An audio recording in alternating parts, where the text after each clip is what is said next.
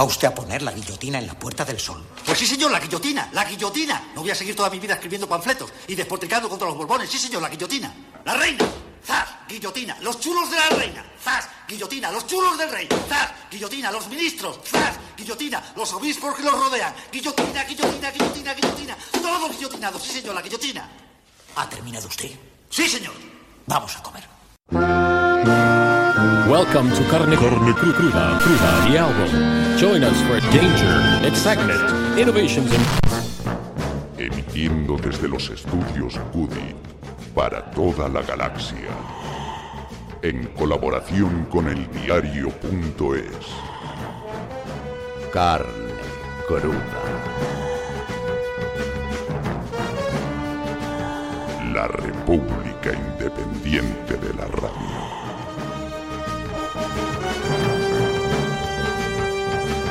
Vox quiere derogar el matrimonio homosexual, impedir que se hable de homosexualidad en los colegios, eliminar las leyes de protección del colectivo LGBT, penalizar a las parejas gay en las adopciones y acabar con lo que ellos llaman el lobby gay.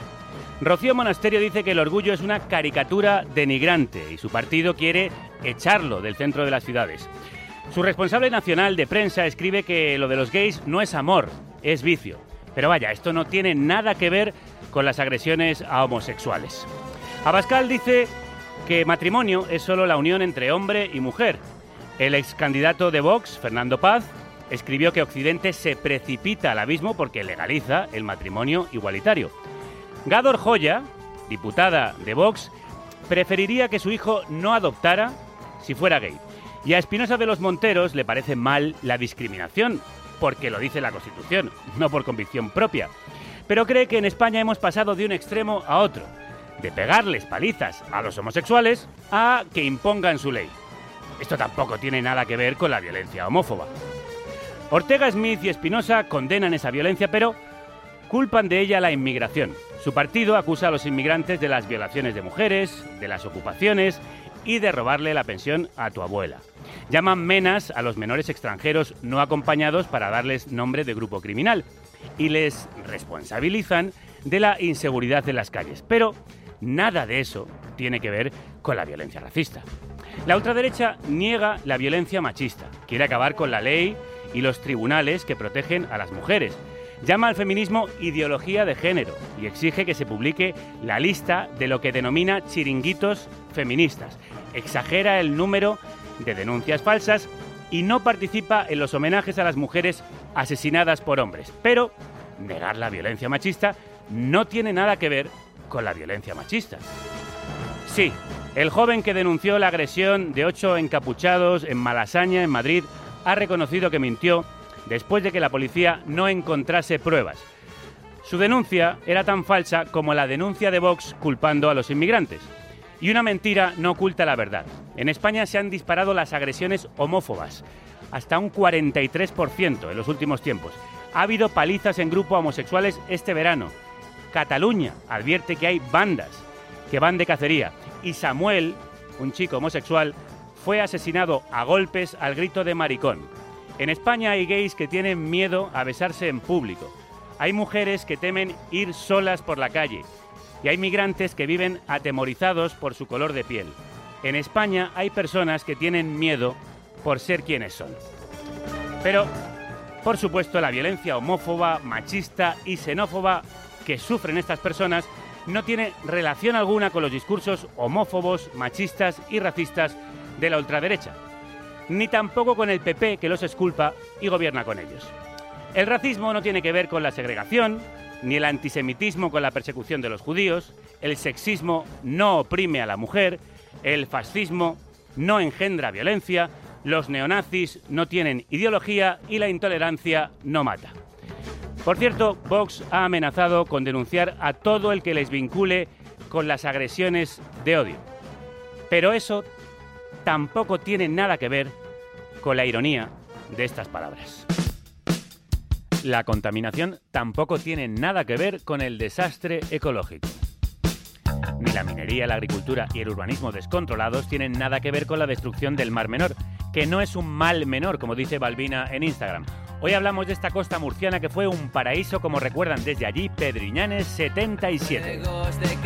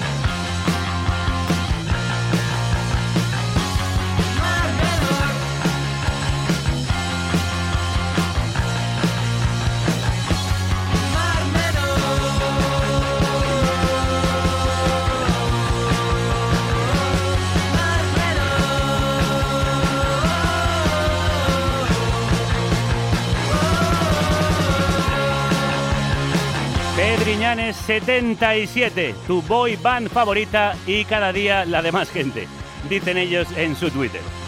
Y es para quererles por frases como esa y por esta deliciosa mezcla de frescura pop con ruido y velocidad punk. De Murcia son y a Murcia nos vamos para hablar del Mar Menor, que se está convirtiendo en nuestro Mar Muerto. Yo nací en San Pedro del Pinatar, muy cerca de la playa del Mar Menor, donde ocurrió el trágico suceso del 2019. Cuando me llamó un compañero y me dice lo que estaba pasando, y me acerqué para allá y vi eh, todas las especies boqueando. Desde el principio estaba claro que era falta de oxígeno. Fue eh, dramático, fue tremendo. Para mí fue tremendo. Aquellos días fue tremendo. Jesús Gómez Escudero viene de una familia de pescadores de cinco generaciones. Con 14 años comenzó a pescar en un mar menor de aguas cristalinas y praderas marinas que tenían millones de caballitos de mar entre su fauna. Tras años de abandono, ese ecosistema está en estado crítico.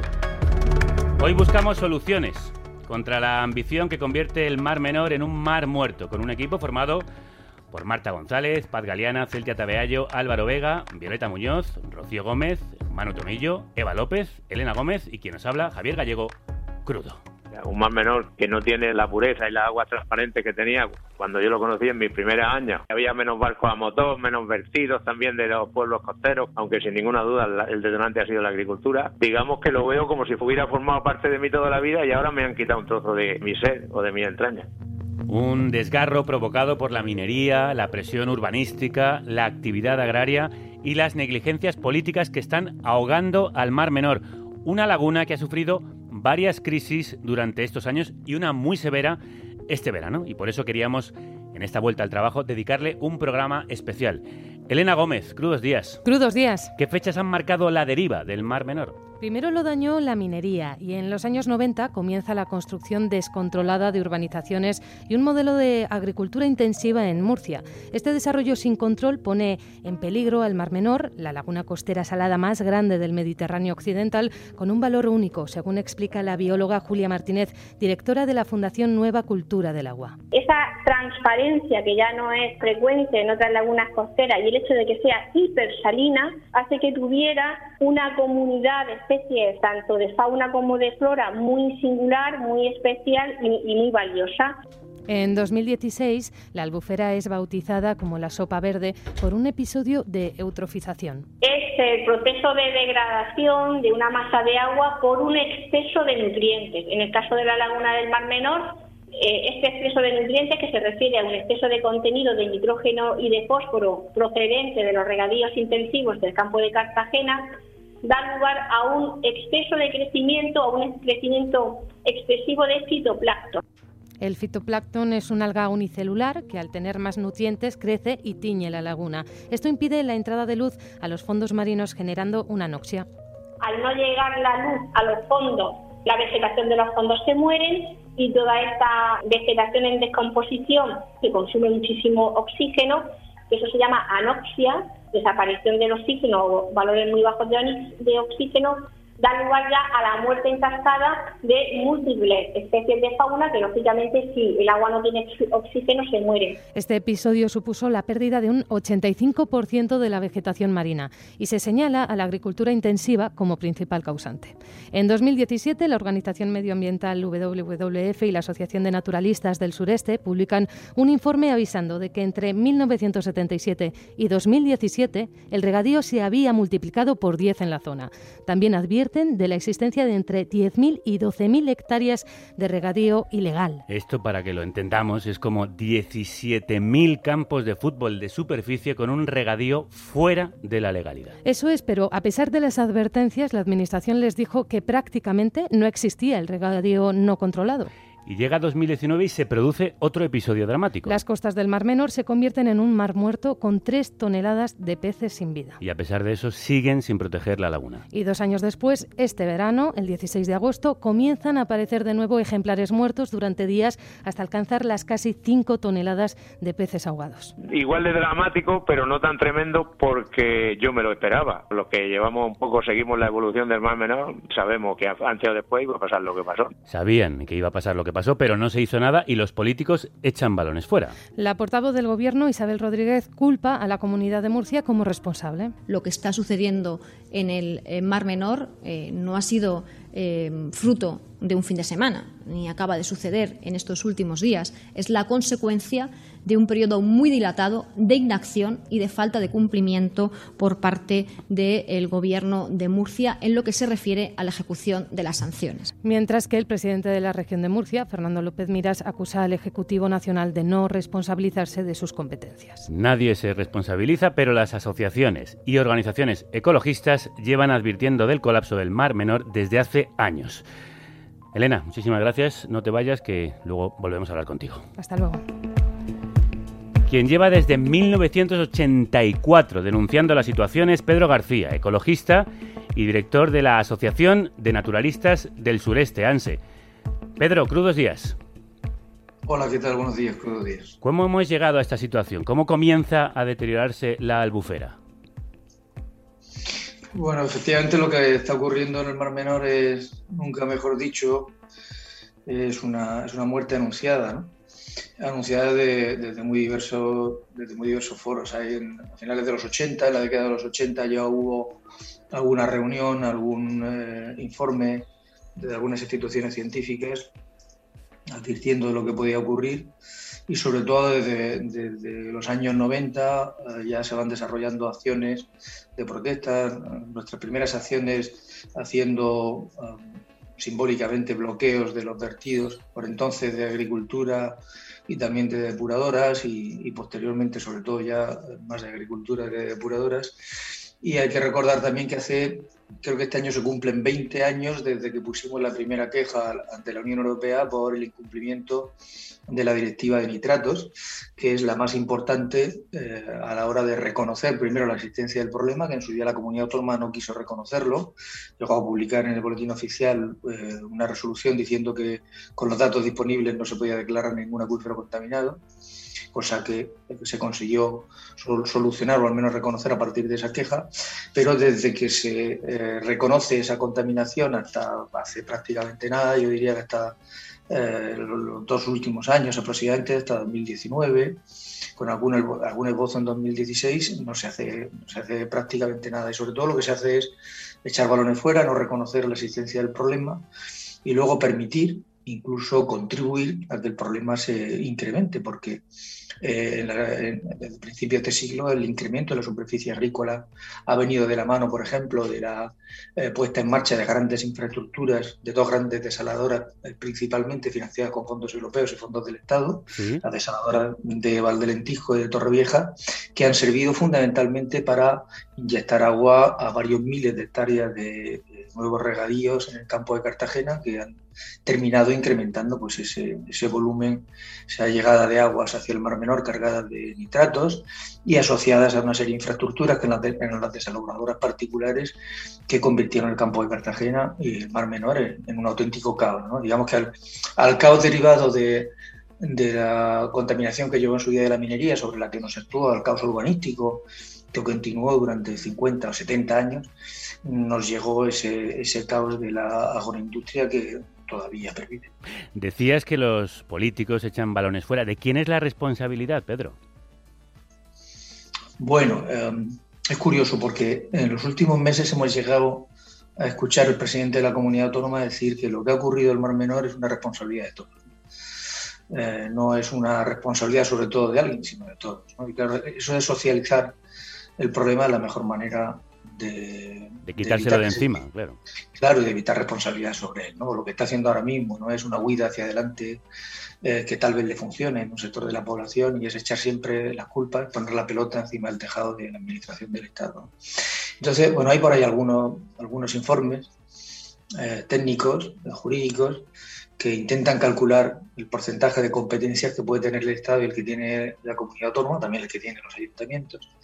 Y eh, alrededor del, del 80% de las competencias que afectan a la gestión del Mar Menor y a los problemas que tienen que ver con el Mar Menor estarían en manos de la comunidad autónoma y un porcentaje de alrededor de, del 20 aproximadamente estarían en manos del Estado y de, los ayuntamientos. Pero eh, digamos que tendríamos que hablar de cada uno de los problemas para ver cuál es el, organismo competente. ¿no? Pero eh, si hay uno en el que no hay duda, precisamente el de la contaminación derivada de los nitratos de la agricultura intensiva. Luego, eh, es cierto que el, control de, del regadío, por una parte, estaría también en manos del Estado. De hecho, eh, el informe que citabais, que elaboramos en el año 2017 con, el apoyo de WWF, eh, pretendía ser precisamente una, llamada de atención sobre el Estado también, ¿no? es decir, eh, la responsabilidad de, la distribución del agua y de la concesión del agua para agricultura de la Confederación Hidrográfica, pero las transformaciones de agricultura secana a agricultura regadío de la comunidad autónoma.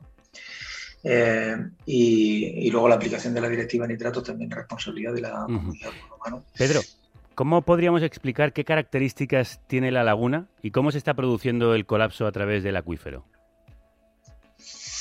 Bueno, el Mar Menor, efectivamente, como habéis dicho, es la mayor laguna hipersalina costera del, del Mediterráneo.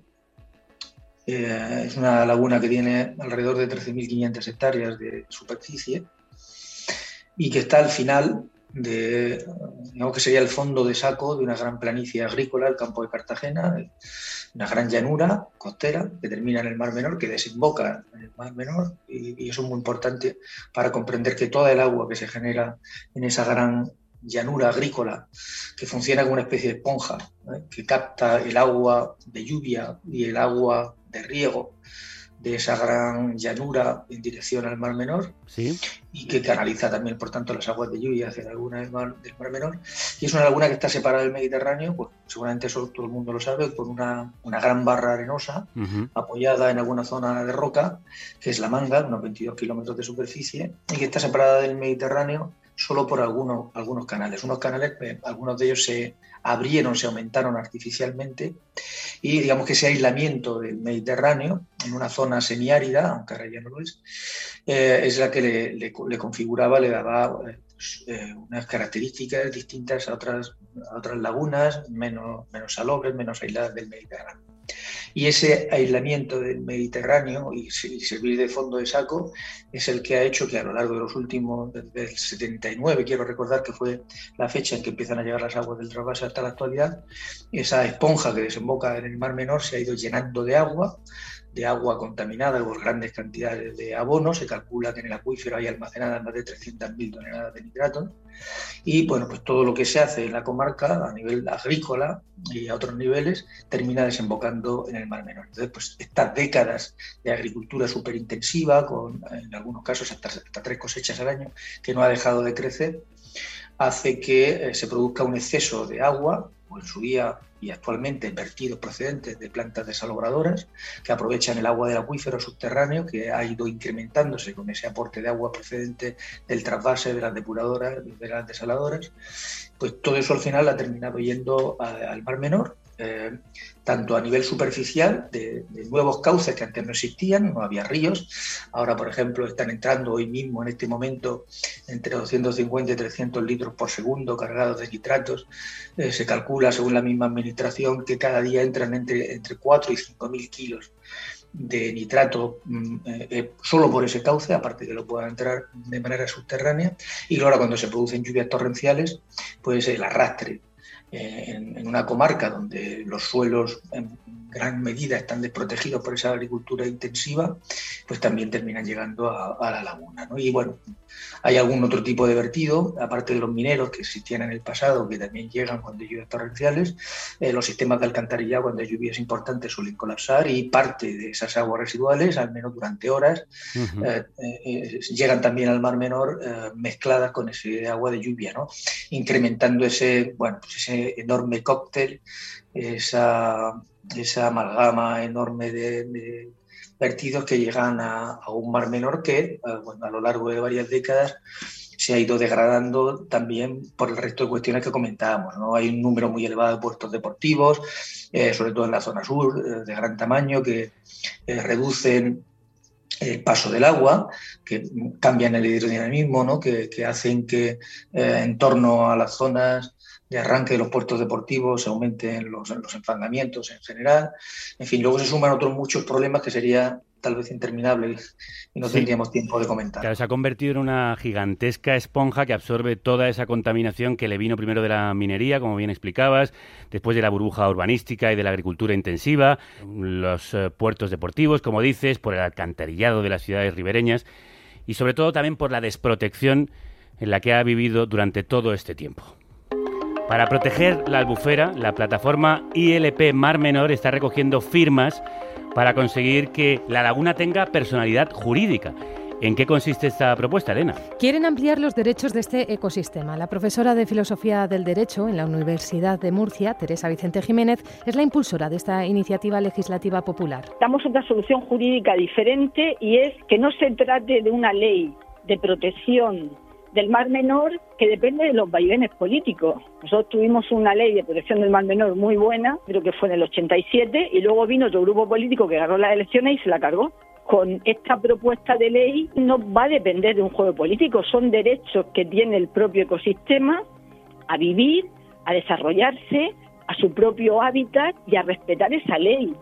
Esto le da una serie de derechos, como el derecho a la recuperación, el derecho a su propio desarrollo, el derecho a respetar su ley ecológica, el derecho a su conservación, que es lo que se llama la capacidad jurídica, y luego en el tercero le damos capacidad de obrar, que es quien va a ejercitar esos derechos. Y la diferencia reside en que si se juzgase a una empresa como contaminadora, se va a juzgar si se está dañando o no el mar menor, en lugar de si tiene o no licencia. Yo el ejemplo más claro para que se entienda es el, por ejemplo, el del río Vilcabamba en Perú. Pues ahora quien se ha sentado en el juicio para defender al río Vilcabamba, por una parte están los abogados de la empresa que lo está contaminando y por otra parte está el río que está contaminado. Y esto fue por una ciudadana cualquiera que lo puso de manifiesto.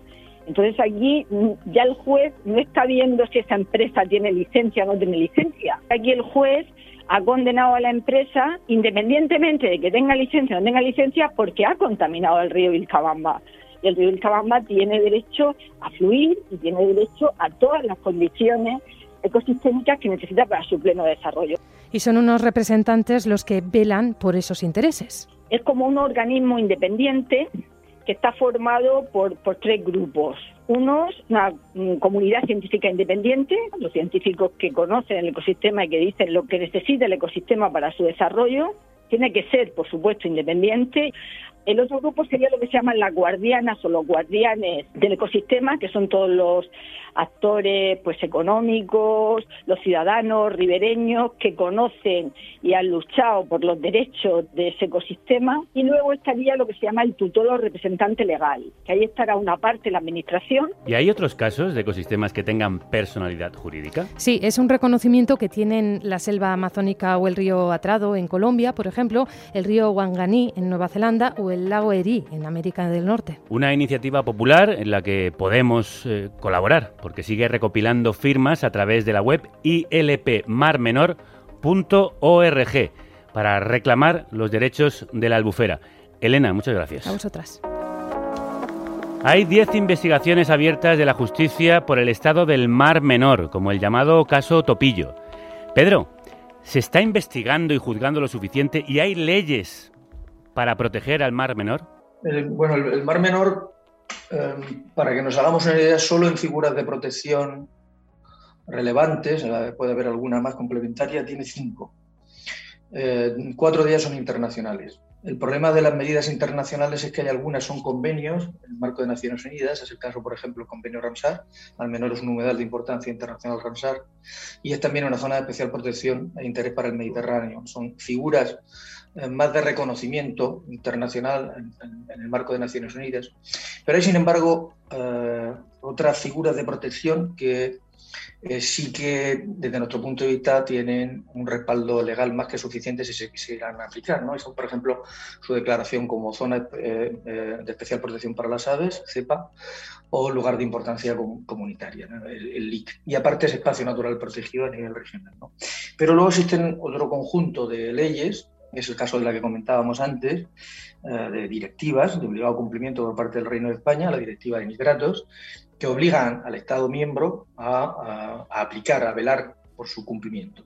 En el campo de Cartagena se incumple de sobra, eh, con creces, y en el Mar Menor esas directivas, y de hecho ya hay un eh, inicio de procedimiento por parte de la Unión Europea al Reino de España por incumplimiento en distintos lugares eh, de esta directiva, eh, advirtiéndole que si no se corrigen esos incumplimientos, se procedería a tramitar la infracción ante el Tribunal de Luxemburgo, es decir, podría haber una condena económica, entre otras cosas. ¿no? Es decir, hay, muchas leyes, hay muchas normativas que desde nuestro punto de vista deberían de ser suficientes para que lo que está ocurriendo no ocurra. Y luego, además, existe un procedimiento judicial abierto muy complejo, porque incluye a muchísimos actores, muchas empresas, Sí. muchos responsables de, la- de las administraciones. ¿no? O sea, el problema, desde nuestro punto de vista, no es tanto una falta de normativa, sino que esas normativas se, se cumplan y para eso pues hace falta interés político, que es desde nuestro punto de vista sobre todo lo que no hemos tenido a lo largo de varias décadas.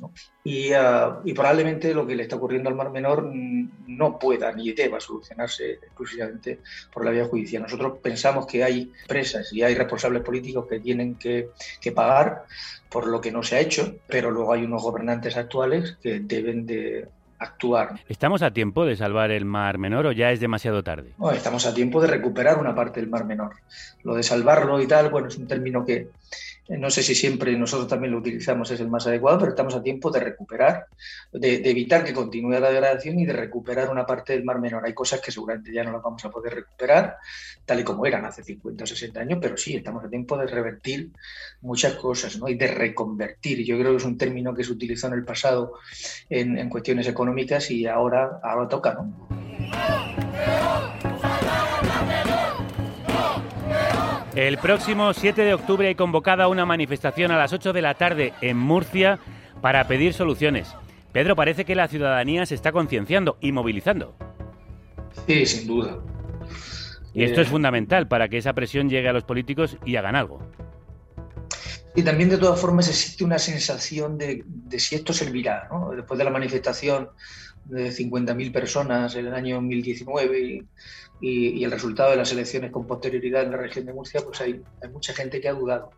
Pero, pero creo que cualquiera de los que hayamos estado en estas últimas semanas en el Mar Menor o recorriéramos las playas y viéramos la sensación de la gente que había en las orillas, yo creo que captamos una indignación que hasta ahora no se había producido, ¿no? porque el, el primer día de la mortalidad el gobierno regional volvió a decir aquello de que es una cosa puntual, de que no debería ser tan grave como en 2019 y conforme que era un problema de temperatura, que era era un problema de falta de oxígeno. Luego hemos ido conociendo que los informes de la misma comunidad autónoma advertían de un problema de anoxia y sobre todo eso ha ocurrido en un momento en que la gente estaba en la playa, la gente veía que lo que se decía no era lo que estaba ocurriendo, no se podía hacer nada, los peces seguían apareciendo, seguían muriendo, que les cerraban sus playas en plenas vacaciones, que sus hijos cogían con cubitos los peces y los cangrejos, de los cubos donde se estaban almacenando por los servicios de limpieza para intentar, los que estaban vivos, que siguieran vivos, que pues la gente mayor que a 40, 50 años en la manga se acercaba y te preguntaba y decía, ¿a quién tenemos que creer? ¿no? Ya no nos creemos nada, nos están engañando. Entonces,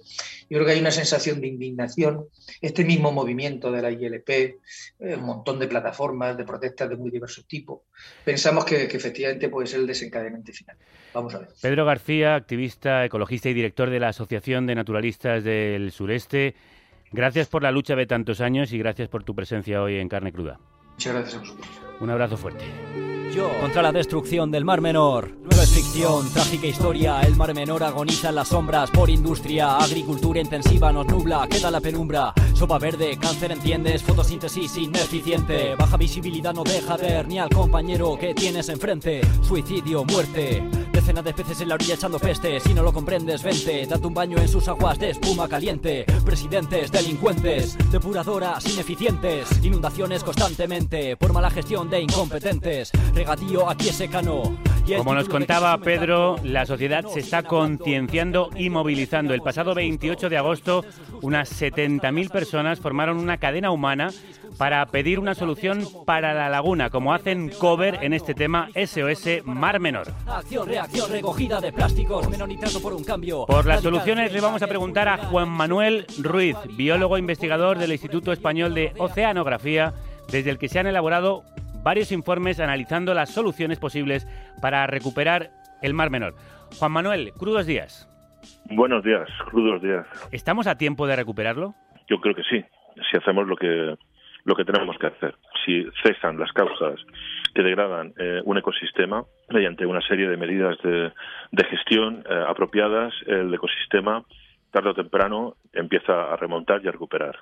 ¿Cuáles serían esas soluciones que hay que poner eh, en marcha inmediatamente? Desde el punto de vista estrictamente científico, la solución eh, eh, apunta siempre a todo lo que tenga que ver con la reducción del aporte de nutrientes, de nitrógeno y de fósforo que contienen los múltiples vertidos o las múltiples vías de entrada de agua desde la cuenca vertiente hacia el Mar Menor. ¿Y esto cómo se haría?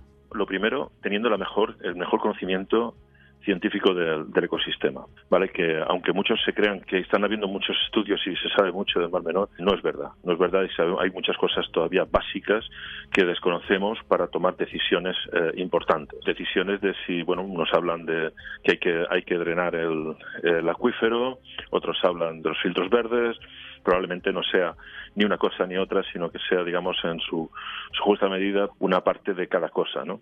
Pero lo que hay que hacer es poner en marcha todas las mecanismos eh, administrativos que haga falta para ponerlas para ponerlas en marcha. Parece yeah. incuestionable que una de las medidas fundamentales es acabar con ese regadío ilegal masivo.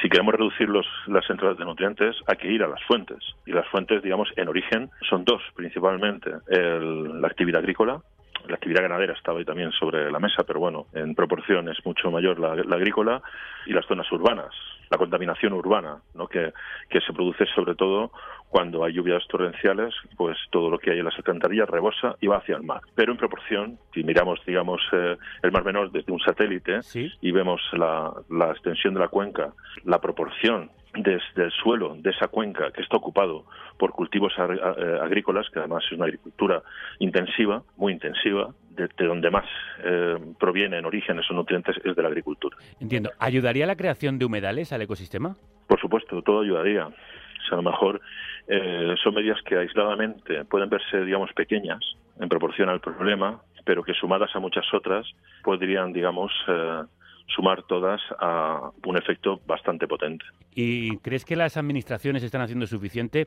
Eh, la región de Murcia ha preparado el plan vertido cero. Ese plan, bueno, lo que contempla básicamente es eh, todas las aguas, digamos, a final de tubería, ¿no? Lo que las famosas soluciones ¿Sí? a final de tubería, lo que hacen es recoger los desechos y derivarlos a, a otro sitio. Si eso no se paralelamente no se plantea una reducción sustancial de esos aportes antes de que lleguen al final de tubería, este tipo de soluciones no, no es ninguna solución. Es un Es simplemente trasladar el problema a otro sitio. ¿Y están escuchando desde esa administración los informes que presentáis? No, no nos escuchan desde hace muchísimo tiempo. El problema es que a la ciencia aquí en España no se le escucha. No se le escucha y eh, se lleva ya diciendo desde hace décadas lo que, lo, que, ha está pasado. pasando. Y, eh, y ahora la situación pues no es muy diferente.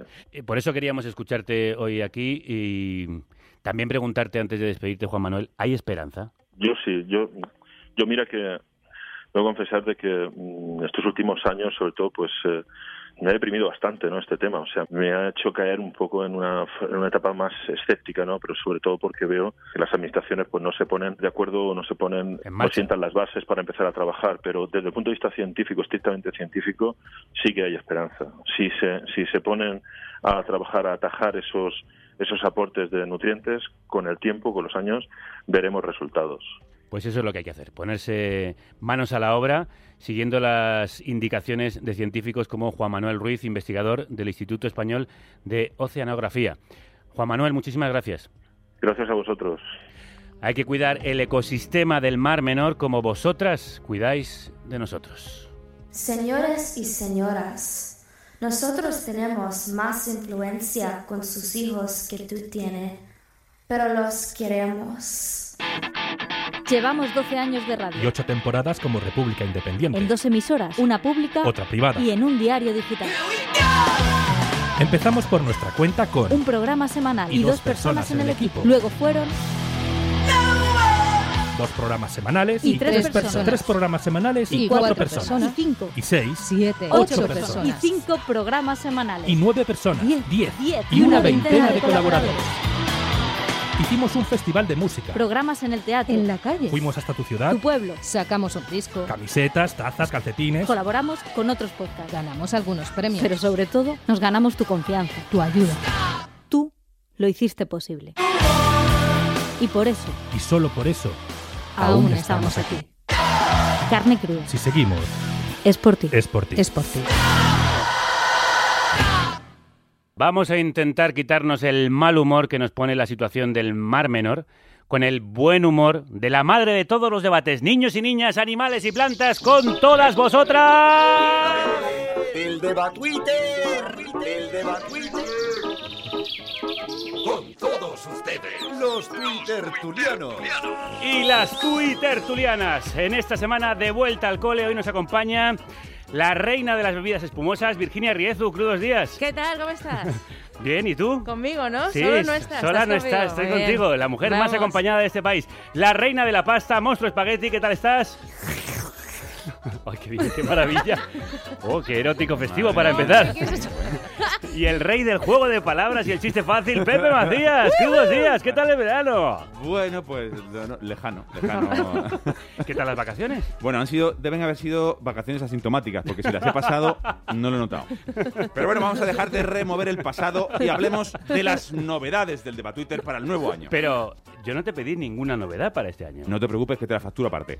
Todos los programas estrenan algo, secciones, colaboradores, pelo del presentador. Pero como en este Deba Twitter no nos llega el presupuesto para nada de eso, vamos a estrenar cabecera. ¡Hola! Pero, pero vamos a ver. Twitter. Ah. La actualidad de la semana, cartes. Eh, eh, hay, que, hay que mezclarlo un poco mejor porque el final no se ha oído. Para el próximo día te lo curras un poco más. Pero esta es la cabecera de Moby Record, lo sabes. ¿verdad? Está Bueno. más caducada que el Consejo General del Poder Judicial. Ya, bueno, es un, es, un, es un remake. Si no te gusta, no pasa nada. Tampoco le dediqué mucho tiempo, como has visto. La semana que viene traigo otra y ya está. No, trae esta misma, pero mejor hecha. ¿Amenazas con hacer esto todas las semanas? Bueno, y más que me callo. Lo que no me callo son nuestros titulares de hoy. Vole Twitter. Twitter. Información con carácter en 140 caracteres.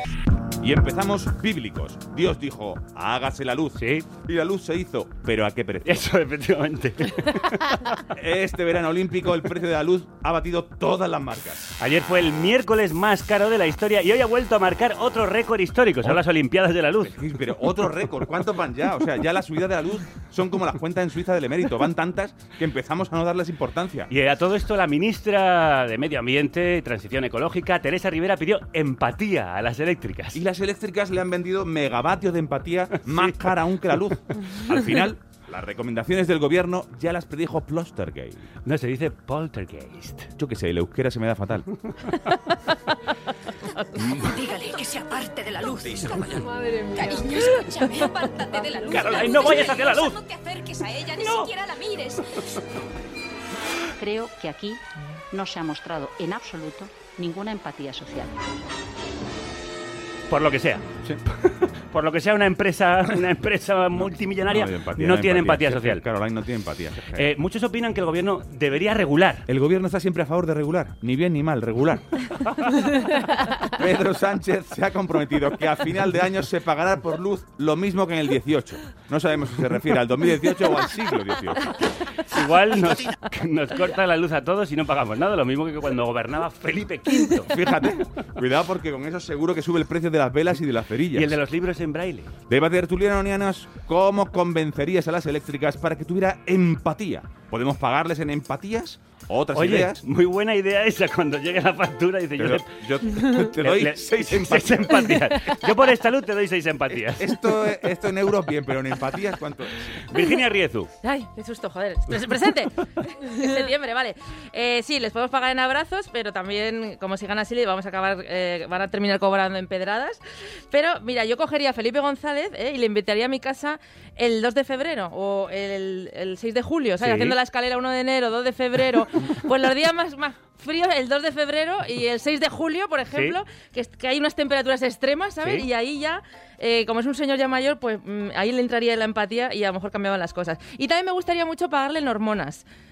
Eh, supongo que Monstruo veo. Spaghetti lo ve, ¿verdad? O sea, Sí. por ejemplo, de- del 1 al 7 del ciclo, pues le regalaría, le pagaría en vitalidad y optimismo. Después, le- eh, cuando ovulemos, le pagamos con líbido. eh, después, eh, la- Bien, el bien. síndrome premenstrual le pagamos en agresividad, en mala hostia. y ya en melancolía y cariño, pues cuando tengamos. eh, y, y yo creo que es que, vamos, esta es la mejor moneda que tenemos ahora mismo Sí. para pagar. Qué Absolutamente. bonito. Qué es muy qué bonito. abstracto, ¿no? Es muy abstracto. Es sí. Me gusta. Pues ya está, pues oye, llama al ministerio. Me gusta a mí también. Me gusta, por, por cierto, mucho la raya de los ojos que te has hecho, así como de un azul eléctrico. Eléctrico. Impresionante, impresionante. Bueno, ¿tú qué, mm, ¿tú qué harías para bajar el precio de la luz, eh, Anastasia? Yo, a ver, estoy un poco que me gustaría volver a la época medieval, ¿no? O sea, Felipe V, bueno, antes, antes. Sí, antes. o sea, Felipe yo es estoy- moderno. Alfonso Sí. X. Alfonso X. Estoy muy rollito medieval, entonces se me ha ocurrido una solución que me parece muy buena, que es salir todos a la calle con antorchas. Bien, y quemar a... Claro, es que es perfecto. Quemar a los responsables. Se mata a dos pájaros de un tiro. Claro, entonces eh, podemos montar una empresa de venta de antorchas y, y soportes de antorchas para las casas y todo el rollo y eh, pues quemar cosas que no sirven. Claro. ¿No? Como, por ejemplo directores de Directores, eléctricas. las bicis del Bicimar, Ah. eh, por ejemplo, las banderas de España, esas tan grandes que hay por todos los lados, que eso arde muy Sí, bien eso y queda bien, bonito sí, para el sí, Instagram, o sea que ya está. Queda fenomenal en Instagram. Para Instagram te da una prestancia. Mira, lo que no hay nada que quede mejor en Instagram después de los pies en la playa que una banderita quemada. Pero como en un reel o algo, ¿no? O sea, como con música. El resto de esta semana, pues a ver cuántas banderas me da tiempo a quemar. Bueno, ¿y tú, Pepe, qué? Bueno, yo creo, o sea, yo tengo una serie de recomendaciones. Yo creo que leer deberíamos dejarlo solo a. Solo tendremos que leer cuando vayamos a morir. Sí, Que ¿por? aprove- aprovechamos cuando ves la luz Ah. y con esa. Qué malo. Ya leer. Malísimo. Luego habría que tirar todos los, ¿eh? todos los discos de Luz Casal. Para, No, para ¿De que no qué? gasten. De Luz Casal. Luz Casal. Favor. No, no, este, ¿pero está, ¿Cómo se nota que es septiembre? Es que eh, estoy No, es que, es que viene flojo. ¿Pero qué está diciendo este Y en hombre? general, Vamos a quemarlo, que, que nos va a dar energía. Venga, con las antorchas, con las vamos a antorchas. quemarlo para Instagram. Vamos, vamos a quemar a Pepe por Instagram, venga. las banderas y los de ¿Y los qué chistes más? ¿Qué más? arden muy bien. ¿Qué más? Yo creo que en general en esta situación, con estos precios, lo que conviene es gente con pocas luces. Madre, madre, se ha hecho un silencio. Cri, cri, cri, cri. Oye, mira, lo del ¿Esto es cri cri me viene real? mejor que el turro. Esto, esto es real. Lo que ¿Es acaba de pasar. acaso? Bueno, a ver, Pepe, sal de aquí. Mejor, que nos sácate de aquí. Con nuestro siguiente tema, que vais a ver qué bien hilado está, porque para evitar los excesos de luz, lo mejor es hacer como Pablo Casado. Un hombre con pocas luces. ¿Que te regalen un máster? No, irte a la sombra. Nosotros estamos en la oposición, pero estamos haciendo ya un gobierno en la sombra, un shadow cabinet. muchachos del barrio le llamaban loca. Pero, pero, o sea, para hacer un gobierno no había que ganar primero las elecciones. Bueno, depende. Se han dado casos en los que no hace falta. A ver. Clasísimos, diría yo. Clasísimos. Pero no solo tiene un Shadow Cabinet. un gabinete en la sombra. Un poco a película sí. de Chuck Norris, Sí, sí, pero bueno. Sino que parece que ya ha empezado a celebrar sus primeros consejos de ministros en la sombra. ¿En la sombra o a la sombra? Porque igual ha pillado a los ministros de que están todos en Sotos del Real. Puede ser, aunque yo creo que por la ideología más que a la sombra deberían ser cara al sol. Deba tertuliano nonianas, el gobierno en la sombra de Casado. ¿Quiénes serán sus ministros ensombrecidos? Riezu. A ver, eh, Eh, Riezu, pégate al micro, anda, que parece nueva. Ay, es que me ha tocado Bájate- como. me el micro. el canto de la mesa, me ha tocado el canto, me ha tocado la pata, me ha tocado una cosa de Ay, lo que quieres es que te toquen. A ti lo que te apetece es que te toque un canto, eh, que te a ver, toque me voy a pegar esto pata. aquí, ¿esto me escucha? Tampoco hace falta que te comas el micro. Es que no te, yo soy extrema. o calvo tres pelucas. Bien, eh, Shadow Cabinet es como esos grupos españoles que prefieren cantar en inglés, ¿sabes? O sea, que es una mierda, pero... Suena un poco Modern Talking, suena de todas exacto. maneras. ¿no? Son como suecos que cantan en inglés, Eh, Queremos molar, Es mira, no. el nombre. Mm. Shadow. Es que es un poco como After, sabía que te iba a gustar, porque es como After madrileño en el que te dejan fumar dentro, ¿verdad? Ah, sí, lo Ey, veo, vamos lo a Shadow veo. Cabinet, Sí, ¿vale? es por, eso por un lado también es como grupo de Radio 3, ¿no? Sí, es ha verdad. sido lo último de los El- Shadow Cabinet. Escuchemos el último LP de los Shadow Cabinet.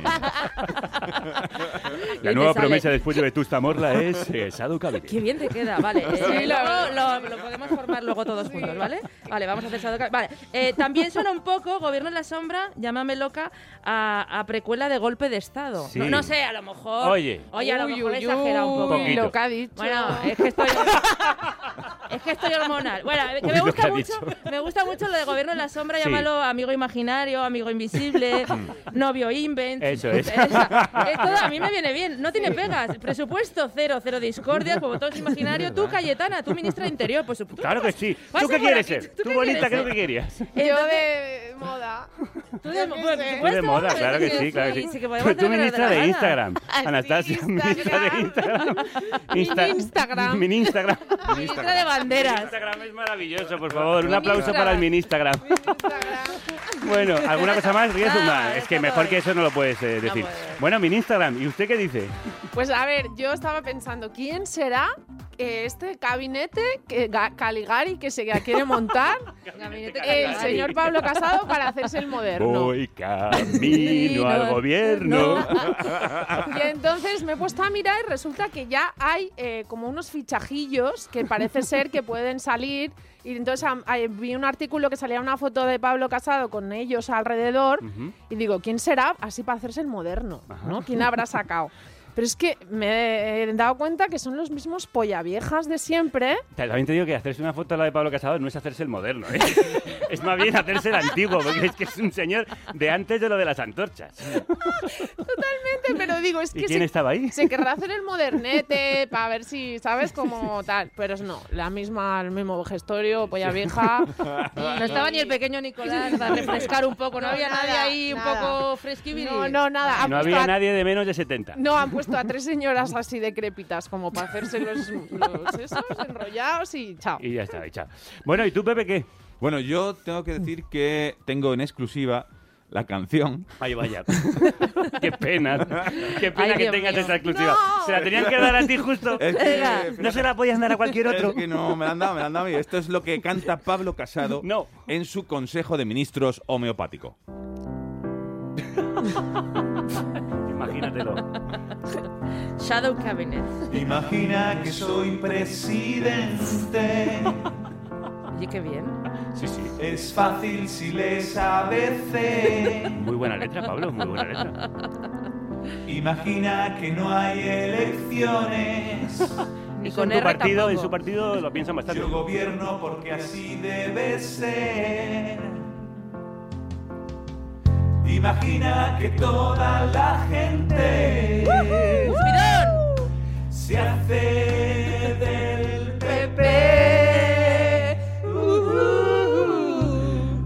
En realidad tendría que haber terminado hace de UPyD. Porque aco- acordaos que todo el mundo.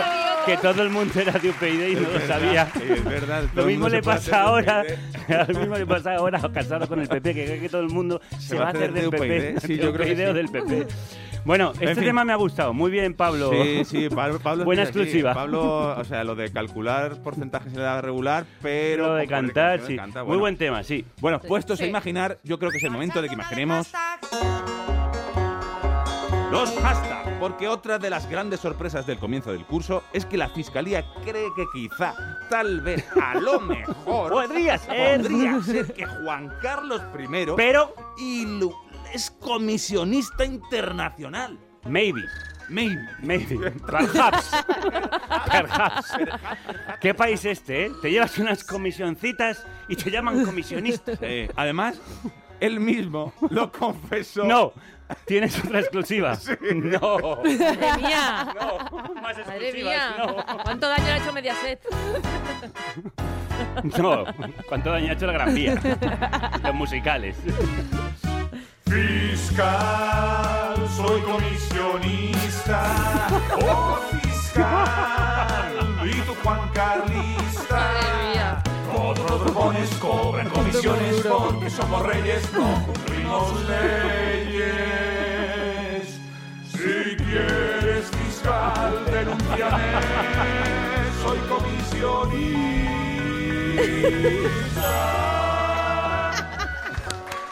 Eh, ya sé por qué tú no tienes vergüenza.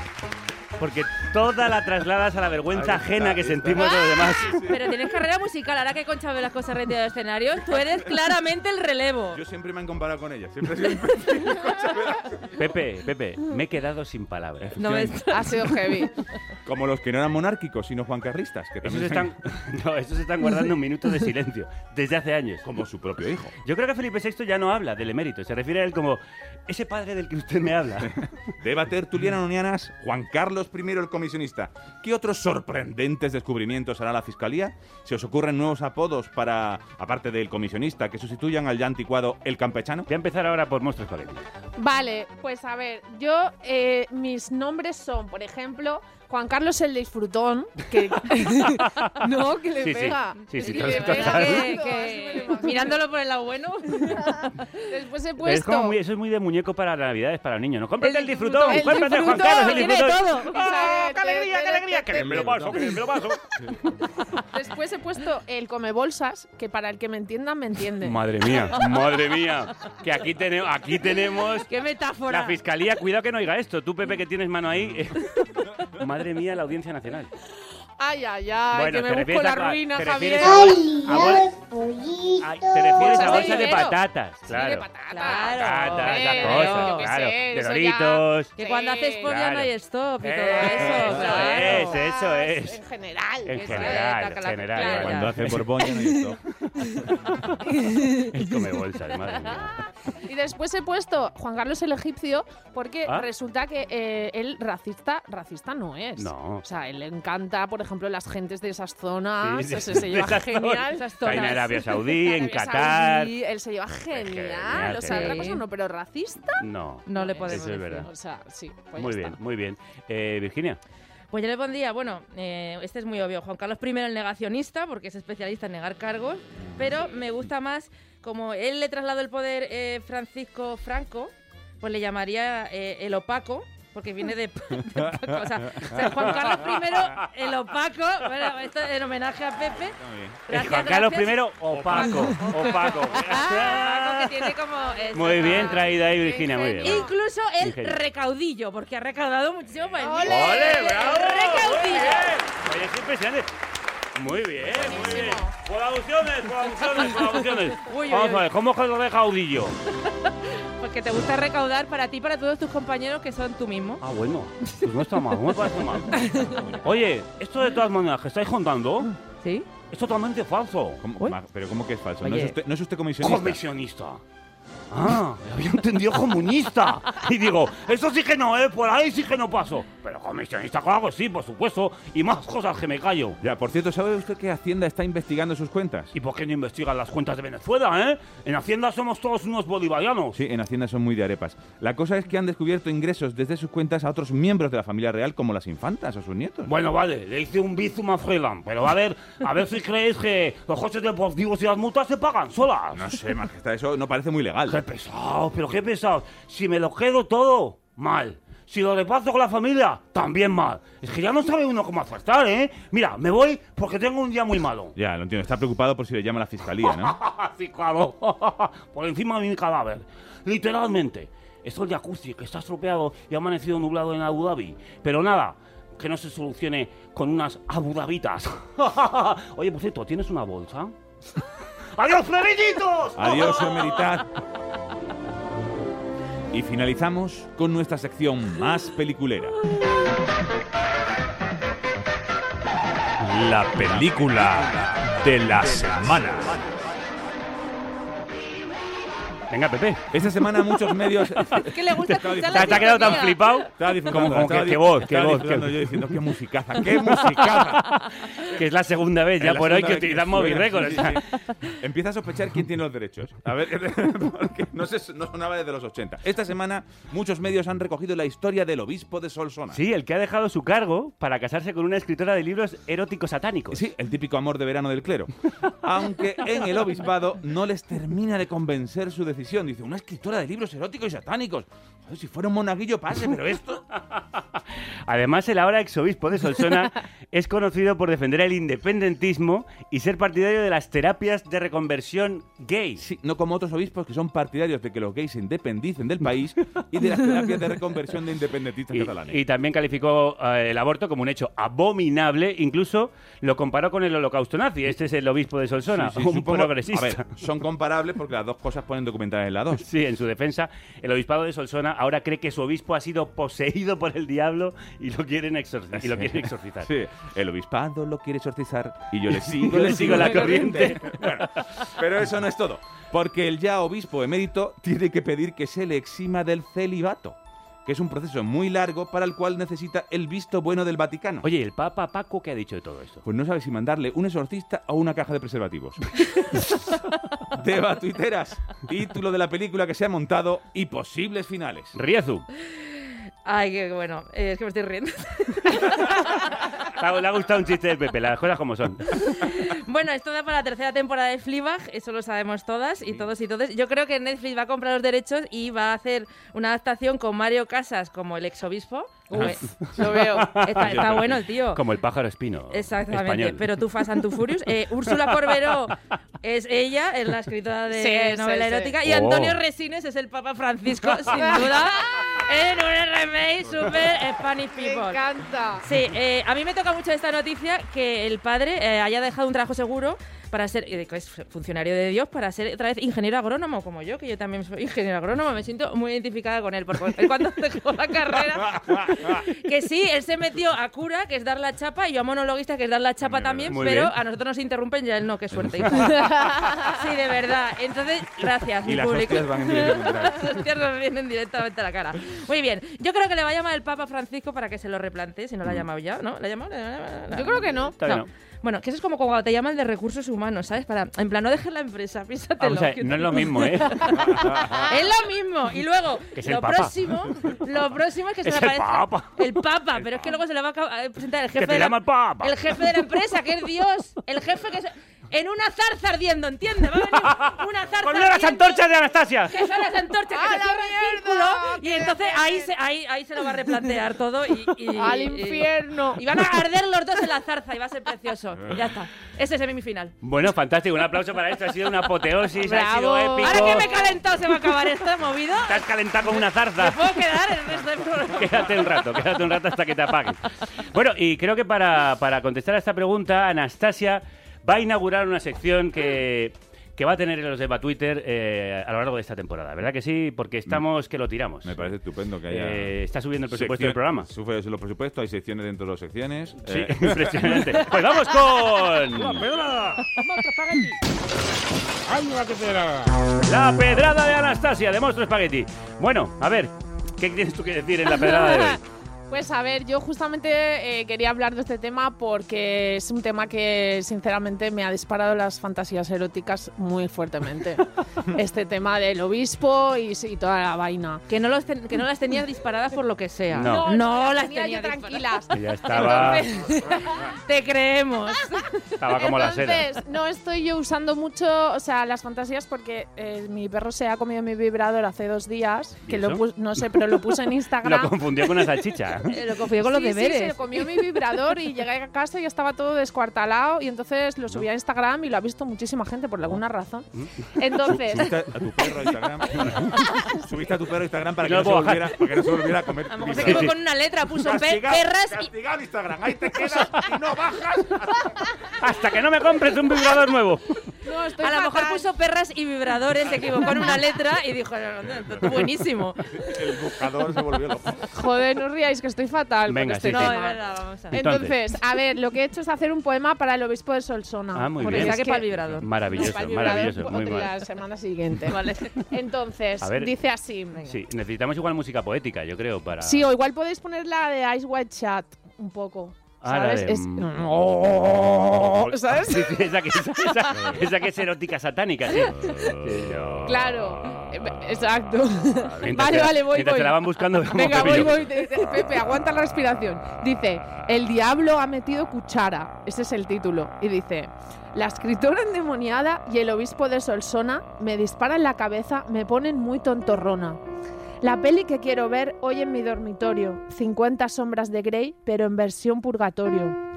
Se- Señor exobispo, con una cabra delante, un altar y un exorcismo, yo también me pongo hot, me pasaría lo mismo. Quiero un reality en Netflix. Esto sí es un matrimonio, un discípulo de Dios y una sierva del demonio. Ya está, se acabó. Es que no lo hacéis bien. y también tenía una pregunta, ya para acabar. Ah, muy Quería bien. saber cuál sería su fetiche si a lo mejor se grabaran cosas en la nalga con un cuchillo, Mm. tipo Satán estuvo aquí, o, o un- La nalga de Satán. Alguien que te quiere mucho te ha traído un recuerdo del purgatorio. Pero mira lo que ha hecho la guarra de tu hija. Sí, ¿no? Porque esto se lleva mucho Se últimamente. lleva mucho, sí, es- está de moda. Sí, Sí. efectivamente. Bueno, vamos a acabar con la canción de Pablo Casado, que ha sido un exitazo. Con ella nos vamos. Gran comienzo de la pedrada de Anastasia de Monstruo Spaghetti. También gran comienzo de Virginia Riezu. Dale ya la canción, eh, Eva, por favor. Y, y yo, como siempre, gran comienzo. Tú, como siempre. Por eso no te he dicho nada. No, mira, con esta exclusiva. presidente. Ah, Sí, eh. imagínatelo, imagínatelo. Ente, ente. Es fácil si lees ABC. El es Teo. Imagina que no hay elecciones. Siempre lo oigo con R esta frase. Yo gobierno porque así debe ser. ¿Cómo estamos, eh? Sí, sí. Joder. Otro vibrador para ti. Imagina que toda la gente se hace del PP. Bueno, pues yo creo que esto es todo, ¿no? Pues sí, nos vemos el lunes que viene. ¿El lunes? Será el jueves. En septiembre todos los días son lunes. Bueno, mañana viernes, último día de la semana, estrenamos nueva colaboradora de arte, ni más ni menos que Sara Ruballo, La Gata Verde. Riezu, Monstruo Spaghetti, Pepe Macías. Hasta la próxima. Muchas gracias. Gracias. Gracias a ti. Que la radio os acompañe. Eso es.